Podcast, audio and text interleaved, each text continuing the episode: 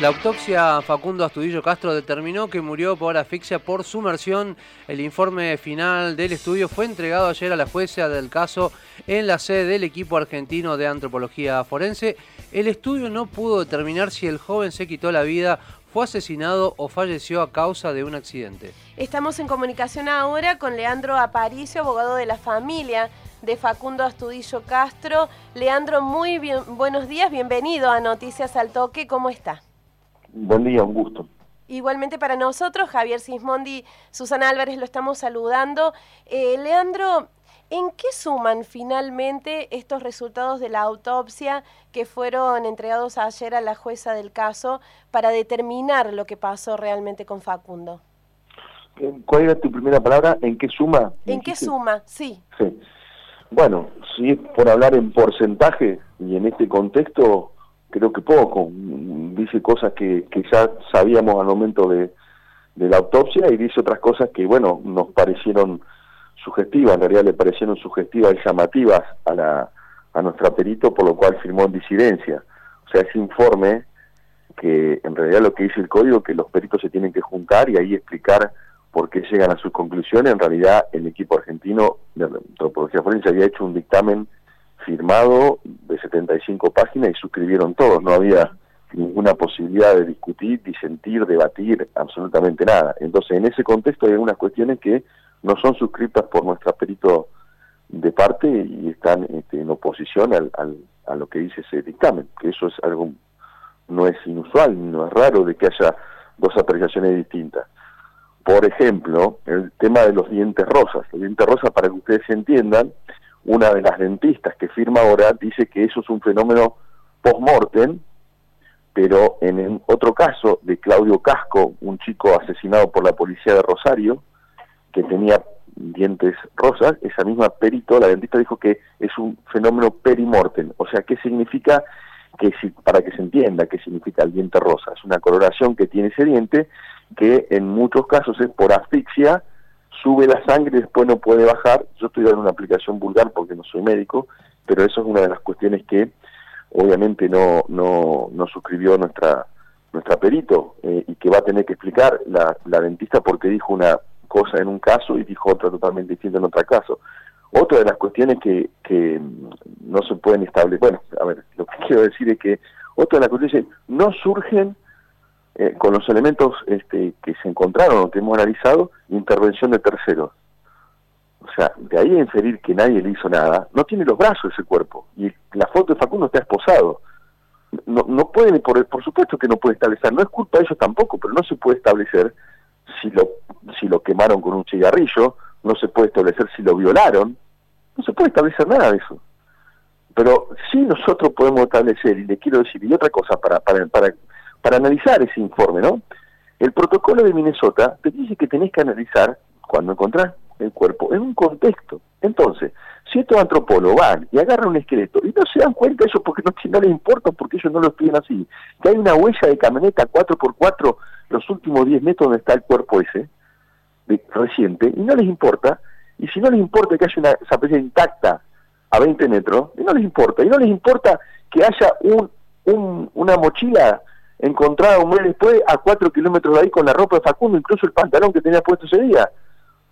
No les importa, no les importa saber que había un patrullero etios de Bahía Blanca que estuvo el día 8 de mayo cerca de ese lugar. Ni les importa saber que dentro del cebaúl de ese patrullero etios se encontró la turmalina de Facundo, que es una piedra semipreciosa que habían comprado todos los amigos y por eso habían hecho una cervecería en Duro que se llamaba Turmalina. Y no les importa saber que en un calabozo de Origones encontró una sandía que era de Facundo también.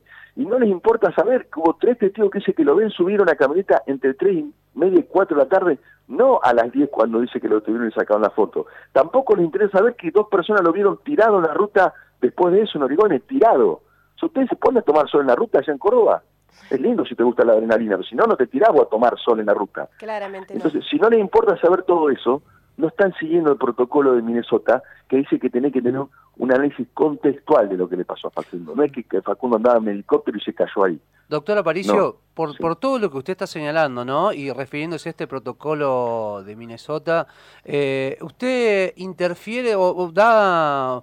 Eh, puede, puede dejar entrever que tiene que ver también con una cuestión claramente política, este caso, que no se analice todo ese contexto? Por supuesto, pero que diga les cabe a ustedes. Este equipo tan prestigioso es de donde se filtró la información dos días antes de que los restos que habían encontrado eran de Facundo, ¿no? O mintieron la gente de Teman y PN o realmente dijeron la verdad porque alguien de ese equipo les filtró el dato. Todos son muy prestigiosos, todos son muy honorables, todos son muy buenos hasta que te lo chupa el Estado. Una vez que te copta el Estado, mirá, te más ejemplo el Madre de Plaza de Mayo. Tenés a Norita Cortina siempre criticando, siempre luchando, y tenés las que fueron compradas por el Estado. Eh, abogado, en esto de no les importa, ¿cuál es, eh, ¿cuáles son los elementos que se tienen para eh, seguir buscando justicia y que realmente se sepa lo que pasó más allá de que a ellos no les importa y es grave que no les importe? Nosotros no paramos un solo día. Cuando fuimos a Buenos Aires, eh, eh, nosotros tomamos declaraciones en Buenos Aires, por, virtualmente, que nos confirman lo que te estamos diciendo. Por eso estamos medianamente tranquilos, porque las pruebas están. Después de ahí, nosotros teníamos una más la promesa de un cachorro de coli. Nada más que eso nos habían dicho ya, en toda esta vuelta, hasta que nos dieron una designación de dos fiscales más. Y con esos fiscales estamos tomando declaraciones y estamos investigando en serio. Y ya sabemos muchas más cosas que antes no sabíamos. Sabemos la relación entre los policías, sabemos la relación entre los policías de Villarino, donde lo secuestran a Facundo y lo meten dentro del patrullero, después lo tiran en la ruta, después lo meten en calabozo, y sabemos la relación con los patrulleros de Bahía Blanca, donde se encontró dentro del Toyota la turmalina y donde se detectó un movimiento el día 8 de mayo. Y sabemos que el día 8 de mayo, Xiomara Flores, una persona muy importante en esta cuestión, desactiva su WhatsApp. Y sabemos que todos los teléfonos que fueron a entregar, como dice todavía el ministro de Seguridad voluntariamente, cambiaron los teléfonos y entregaron otros teléfonos, ¿entendés? Cambiaron dos días antes el teléfono y entregaron ese teléfono. Y después sabemos los mensajes que, que, borraron y que aparecieron. Por ejemplo, el último mensaje que apareció la semana pasada, si se hace el pajero, bajalo, que le dicen a Sosa, el de la foto, cuando lo tiene a Facundo, ¿qué significa? Si se hace el pajero, lo saben. Bajalo, ¿qué significa? Traerlo a la comisaría. Y tenemos también bueno, no, puedo decir todas las cosas que tenemos, porque es un compromiso que hemos mantenido con los fiscales. También le podemos decir que va a haber novedades próximamente, pero no porque yo las, las espero, las deseo, sino porque los mismos fiscales se la dijeron ayer a Cristina. O sea, tenemos tres fiscales acá. Uno que, es, eh, que estaba originariamente, que está denunciada, denunciado por un organismo de derechos humanos, que lo, lo hemos padecido, que cuando fuimos a hablar con él la primera vez, le explicamos todo lo que Cristina le dijo, en la lo que le pasó en ese rastrillaje, la sospecha que tenía, quería hablar con el jefe de la policía provincial. Le dijimos, pero doctor, escúcheme, ¿usted no escuchó lo que le acaba de decir la señora? Estamos denunciando a la policía de la provincia de Buenos y usted quería hablar con el jefe de la policía de la provincia de Buenos acá. Bueno, ese después de que pidió las detenciones mal. Las pidió, viste, cuando pateó un penal de apuntado a nivel de córner. Ese fiscal pidió las detenciones de de Sosa y de Curruinca, Sosa el de la foto y Curruinca la que le saca la foto, porque Sosa le dice a, Curruinca, no te preocupes Janita, que nadie sabe que fuimos nosotros, y aparte hicimos lo que nos dijo el jefe. Pero las pidió sin decir el delito, la acción, la omisión, entonces la jueza se la rechazó.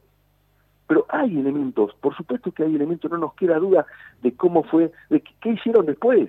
O sea, yo te quiero explicar, cada vez que se arma un protocolo, una desaparición, se activa un protocolo de encubrimiento. Lo sé por las causas de Daniel Solano, que hace ocho años y medio que estoy, lo sé por la causa de Sergio Ávalo, que es un año y medio que estamos un pibe desaparecido hace 17 años, y en todas son sembrar pistas falsas, buscar perejiles, que en este caso son los hermanos de la exnovia de, de, de Facundo, amenazados, uno de ellos escapado, está con custodia de prefectura, desviar pistas, ¿Sabés que cuando fue el 18 de junio, que ahí Cristina se da cuenta que, a su hijo lo mataron por la actitud de los policías, ya aparece la primera persona que lo ve en Bahía Blanca, el 18 de junio, Galarza se llama, dice que fue un pucho con él el día anterior y que se iba Facundo a Villa de Voto con dos amigos. El 6 de julio, cuando ya no interviene más, el día que ya, la última vez que interviene la policía oficialmente, ¿no? Bonaerense, aparece este Galarza de vuelta y dice que es teniente policía, que no lo había dicho antes, y que tiene un kiosquito y que una persona le toca el timbre y Facundo y que Facundo no se fue nada a Villa de Voto y le va a comprar tres bolsitas de, residuos, justo como Emiliano, que también otro es cuñado que vendía bolsitas de residuos. Entonces le compra este Galarza, que es tan bueno, una bolsita de residuos, y Facundo le compra un servicio Red Point. Y se va Facundo. Entonces el fiscal lleva las bolsitas a la comisaría y le entrega como prueba. Y ya después cuando viene la justicia federal, el fiscal dice, me dice, escuchame una cosa, Galarza, vos fuiste el primero que lo vio, el, 18 de junio, ¿no? Vos fuiste, perfecto. Después, vos fuiste el 6 de julio, cuando hay un quilombo en Bahía Blanca, hay 150 personas dando vueltas por acá buscando, y vos decís que lo ves, y no se te ocurrió decirle, che, Facundo, te están buscando a vos. Bueno, obviamente que Galarza tiene el teléfono secuestrado, teniente de policía hace 26 años, con carpeta, alguien nos mandó a decir esto, pero le estoy dando una, una punta, porque si no que estoy hablando con usted toda la mañana de la innumerable cantidad de pruebas que tenemos de, la desaparición, y, bueno, no, no, no es el tiempo que disponen ustedes y yo tampoco, pero no estamos, no, no dudamos.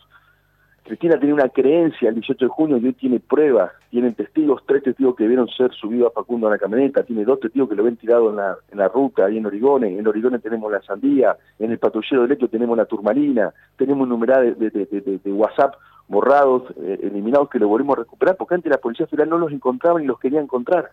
Entonces, estamos convencidos que estamos con la verdad, obviamente que estamos contra un Estado que desaparece, a través de los policías, de fiscales, jueces, políticos y medios de comunicación. Pero bueno, confiamos en la palabra de Cristina, en nuestro trabajo y vamos a llegar a, tener justicia por Facundo. Recordamos que estamos hablando con Leandro Aparicio, abogado de la familia de Facundo Astudillo Castro.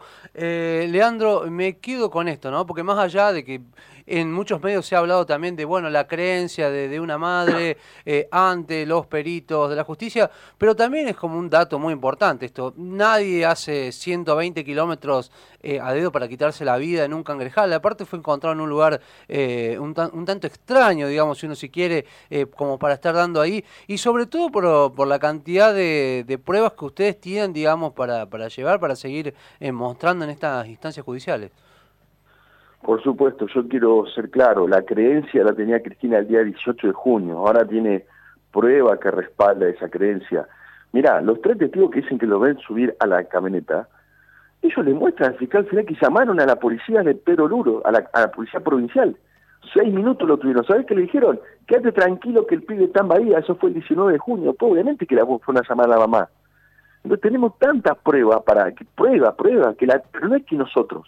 Quiero decir esto. Nosotros por eso teníamos, cuando estábamos allá, una promesa a un cachorro de coli, nada más que eso, hasta que nos designaron dos fiscales más. Entonces esos dos fiscales le dijeron a Cristina que vamos a pedir medidas de prueba. El restante que ya hemos denunciado, ese no, es, no, participa ya casi tanto en la investigación. Y con estos dos fiscales estamos tomando declaraciones testimoniales, estamos laburando todos los días. No es que nos levantamos y que podemos decir a los medios para, para tirar un, un titular. No, estamos laburando. Y algunas cosas les digo y algunas cosas no les puedo decir, pero que, que nos confirman lo que pasó y que no es tan, tan raro lo que pasó. Lo que pasó fue un apremio, fue una, agresión, fue una, una golpiza, fue una cagada a palo en tiempo de pandemia. Se le fue la mano y ahí se activa el protocolo. Eso fue lo que pasó. Leandro Paricio, eh, ¿es garantía, esto como ciudadano, se lo pregunto, ciudadana, eh, y la verdad que me parece gravísimo esto de que haya un protocolo eh, paralelo al protocolo que debería, un protocolo para desaparecer paralelo y para encubrir paralelo al protocolo que en realidad deberían eh, llevar adelante. Pero mm, lo que le pregunto es si estos dos fiscales creen ustedes que son garantía para que no haya impunidad en este caso como ha habido en otros. Un fiscal trabajó con nosotros desde que llega la causa de la justicia federal que se llama a, Andrés Heim. Es el fiscal de la Procubín, que es la Procuración vinculada a la violencia institucional. El otro fiscal se incorpora después y se llama Horacio Asolín. Hasta ahora, hasta el día de hoy, tengo confianza en ellos. Porque los he visto trabajar, los he visto preguntar. Obviamente que no compartimos tal vez el 100%. Capaz que nosotros queremos ir en sexta y ellos van en cuarta. Pero destaco que van en cuarta y que no están en punto muerto ni, ni, marcha atrás. Entonces, en ese contexto, estamos trabajando con, un, con una hipótesis muy clara y con un objetivo de, de, desanudar todo este eh, protocolo de encubrimiento y que te, digo, funciona. Funciona en Río Negro, funciona en Neuquén, funciona en Chubut y funciona en caso. Mira, Iván Torres de Chubut, caso en Corte Interamericana, es lo mismo que acá. Eh, que es, el, te explico cómo funciona. Primero, que el pibe se quería suicidar. Eso es lo que te hacen hacer en las testimoniales. Después, te hacen el abrazo del oso no confíes en abogados, vení que nosotros la policía, los fiscales te cuidamos. De hecho, acá cuando vino Cristina acá la primera vez, la segunda, vamos a decir, el fiscal se fue a andar en helicóptero, la entra a la fiscalía, la sienta en un lugar, le dicen, eh, vení, vení, ¿por qué no tenía Aparicio abogado? ¿Por qué amigo Luciano Pero Sacalo, te ponemos abogado nosotros. Eso es otro de las cuestiones.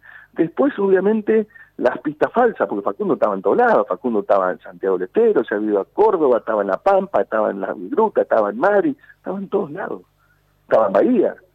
Y después, obviamente, ya después, yo estoy denunciado al colegio de abogados, Luciano Perito está denunciado por la jueza porque dijo lo que ahora dice todo el mundo, que fue asfixiado, eh, y nosotros tenemos que dar una respuesta, Cristina la loca, y el otro Marco Guerrero el que planta las pruebas, y acá estamos dando respuesta a nosotros.